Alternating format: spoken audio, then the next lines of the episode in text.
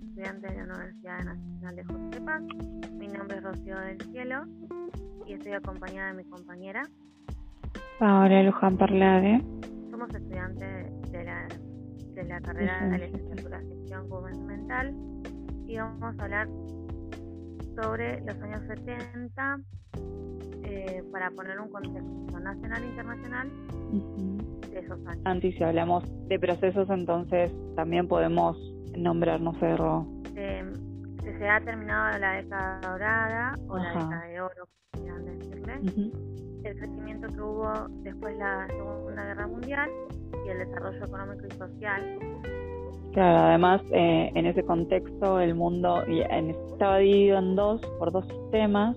Por un lado estaba el capitalismo del estado de bienestar en contra y en contraposición estaba el modelo soviético comunista. Y no, no hay que olvidarse también que el petróleo estaba muy barato en ese momento, con lo cual el crecimiento y la producción, la sí, la en, los, en los países que se estaban desarrollando podía multiplicar el capital. Tal cual, sí, había mucho crecimiento y a finales también de los 60 empieza a surgir eh, en diferentes partes del mundo movilizaciones de jóvenes y obreros, eh, como el Mayo francés de París, la Primavera de Praga, el Córdoba. En Argentina, vos me habías nombrado la vez pasada el el surgimiento del movimiento hippie en Estados Unidos, que bueno, proponían a la guerra de, de, Vietnam, seguía nombrando sucesos sociales. En 1963, la OPEP, países exportadores de petróleo, por un conflicto geopolítico y económico, subió cuatro veces más su valor.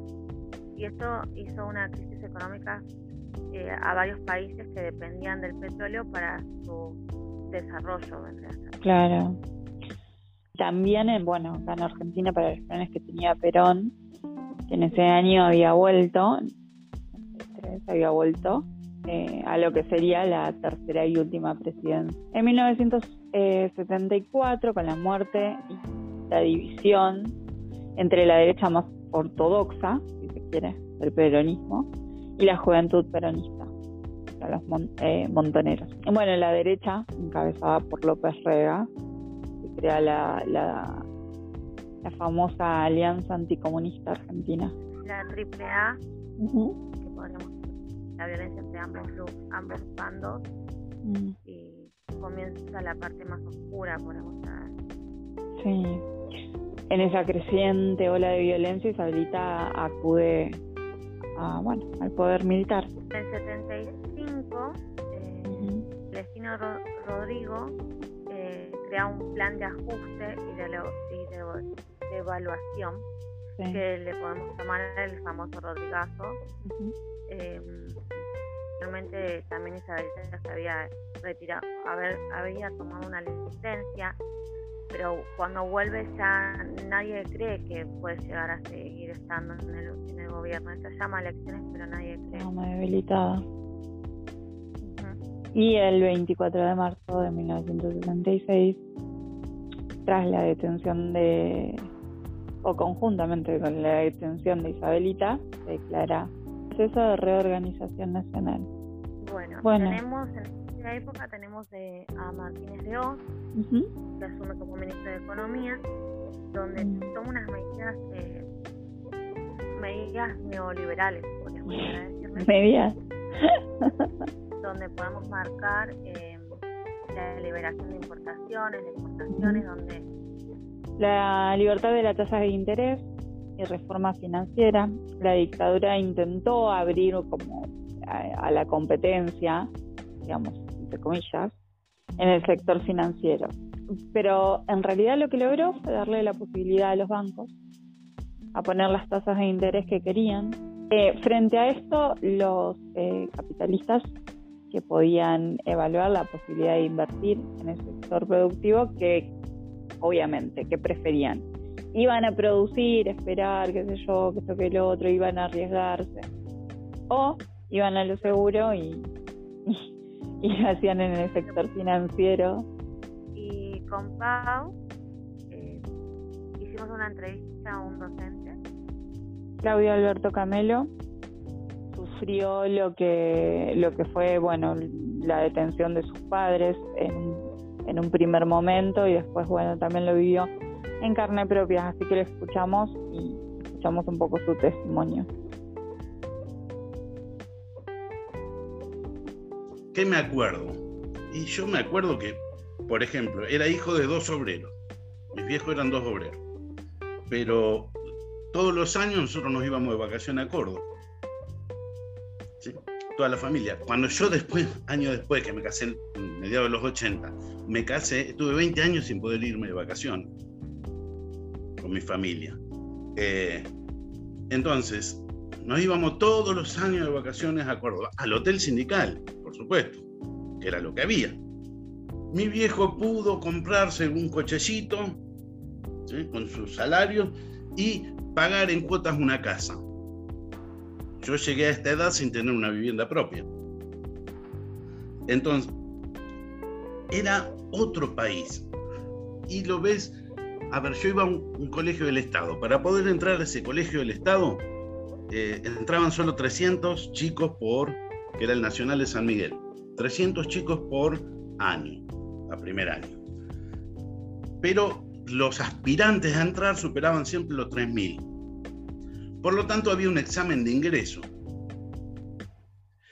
Y vos sabías que para entrar a ese colegio del Estado, para poder rendir ese examen de ingreso, tenías que sacarte de 9 para arriba en las materias que te tomaban. E ir a una escuela privada era para perdedores. Era para aquellos que querían aprobar fácil sin este, sin, sin mucho requisito. Porque me estás describiendo un Estado fuerte y además redistributivo. Y un Estado en el cual mi escuela, la escuela primaria donde yo estuve, eh, a ver, la, maestra llevaba la estufa de querosén, ojo, llevaba la estufa de querosén para que nos calentemos. No es que el Estado estaba en todo. Pero esa escuela, por ejemplo, yo en quinto grado leí este, el poema El mío Cid. Todavía te puedo recitar en unas partes en castellano antiguo. ¿De, qué hablamos? Hablamos de un Estado en el cual, aparte de una fuerte presencia en la salud pública, la salud privada prácticamente es mínima, no existe, está, es para muy pocos sectores, eh, con índices de salubridad que serían la envidia del mundo, hoy hablamos de un 4% de desocupación que en, definitiva se considera casi plena ocupación porque se, se dice que si es un 4% es eh, por lo general lo que te da en el momento de la encuesta porque, porque la gente rotaba. Y esto era cierto. Vos podías salir de un trabajo y enseguida conseguías otro con un salario mejor. ¿sí? muchas veces se producía esa rotación. Cuando vos ves, después ya estudiando, los índices de delincuencia común prácticamente son inexistentes. Sí hay violencia política, también hay que decirlo, principios de los 70 son, eh, son años de muchísima violencia política. totalmente. Eh, y entonces, ¿qué tenés? Y una idea general de la población de que vamos a vivir mejor. Esta idea de que mis hijos vivirán mejor que yo. Los hijos serán y van a vivir mejor que los padres. Mi hijo el doctor. Cuando vos comparás este mundo con el mundo que me tocó vivir después, fundamentalmente cuando se termina de acomodar todo esto, ¿no? Porque no es, no es que de un día para otro vamos a tener el cambio, ¿sí? Se necesitó la dictadura y más para poder imponer, digamos, este nuevo esquema, y aún así no lo terminaron de imponer nunca. Eh, pero yo sé que viví en dos mundos distintos, parecen dos países completamente distintos. Otro rasgo común es la solidaridad. Es decir, vamos a un, hecho, yo dije, pagamos la casa en, cómodas cuotas. En realidad, nosotros nos habíamos quedado sin tener dónde vivir y tomamos unos departamentos que se habían construido y estaban vacíos. Y que en realidad se los habían adjudicado a militares que tenían vivienda ya, aprovechando la última dictadura de la NUCE. Pero no fuimos nosotros como familia, fuimos todo un grupo de familias que ocupamos esos departamentos, resistimos y que luego se consideró la, de que realmente necesitábamos esas casas y se nos dio para pagarlas. ¿Sí? Y, con eso nosotros tuvimos la vivienda propia, pero la pagamos hasta el último mango. Hay algo que, dijo que, me pareció que, bueno, que engloba esto, ¿no? Estamos hablando, que es la falta de solidaridad o, por ahí esa, esa solidaridad que había con el otro. Creo que este sistema o, las dictaduras trataron de minar eso, eh, esa solidaridad eh, y, atomizando todas, todas estas organizaciones, ya sean las organizaciones sindicales, ya sea eh, el, vecino, el buen vecino, que al final termina siendo o un buchón o alguien que no, no te metas porque algo habrá hecho, andaba en algo. Trataron de instalar eh, esta visión, eh, bueno, a la que yo le llamo visión hegemónica, porque me encanta Gramsci, pero, pero esta visión hegemónica eh, y, la, y la hicieron, bueno, a través del terror, pero a través también de estas cosas tan sutiles que se fueron metiendo y que lamentablemente hoy vemos. Pero vamos a lo que vos decías. Bien, Mira, y acá a través de la experiencia personal, mis, padres eran delegados sindicales, ambos. Eh, en el 76, cuando se da el golpe de Estado, a los dos los meten presos. De una manera semi-legal. Sabíamos dónde estaban, estaban en la comisaría de San Miguel, estaban bajo, eh, digamos, el cuidado de los militares, no de la policía y eh, los tienen presos durante un mes para finalmente decirles de que, bueno, ellos no tenían nada que ver con grupos guerrilleros, etcétera, etcétera. Los largan, pero los dejan sin trabajo. Es decir, desarticular la organización gremial, aún por abajo, a un delegado de base como ellos, sacarlo. Eh, los dejan sin trabajo. Mi viejo, por supuesto, sale a vender cosas por la calle. Este, mi vieja no, se, hunde en una depresión bastante jodida. Y después mi viejo agarra de remisero con el cochecito que tenía, que se había comprado en esa época que anunciaban de tela. No, no era gran cosa, modelo 66. Eh, y en el 77, ah, a todo esto mi viejo, inquieto como es, se mete en la comisión del barrio para lograr el asfalto. Esto es otra cosa que había. Había sociedades de fomento, comisiones barriales, clubes barriales, se fundaban clubes. Nosotros los pibes habíamos fundado nuestro propio club en el barrio, ¿sí?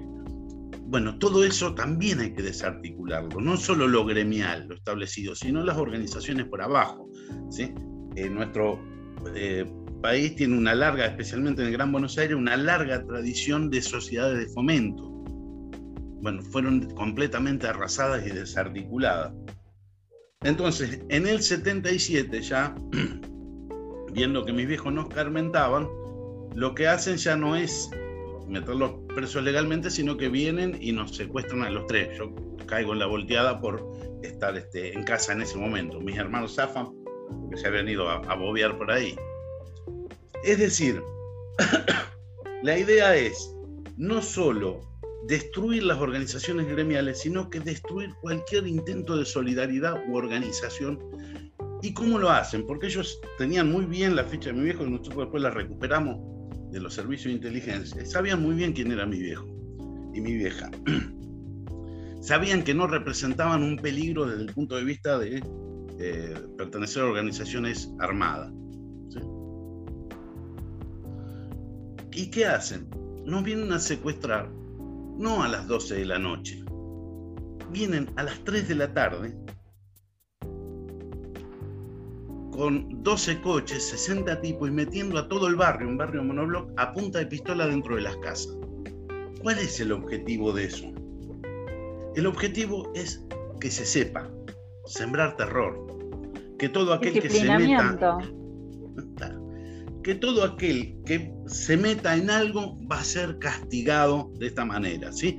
No es solo el, terror subrepticio que de, las desapariciones, es también todo un sistema de terror, porque de esta manera muchas veces no se habla porque las, digamos, las eh, desapariciones eh, es como que tapan todo lo demás, pero hubo 70.000 personas que fueron secuestradas torturadas y que sobrevivieron en los campos de concentración y cuyo el objetivo de esos secuestros y torturas fueron simplemente generar el terror.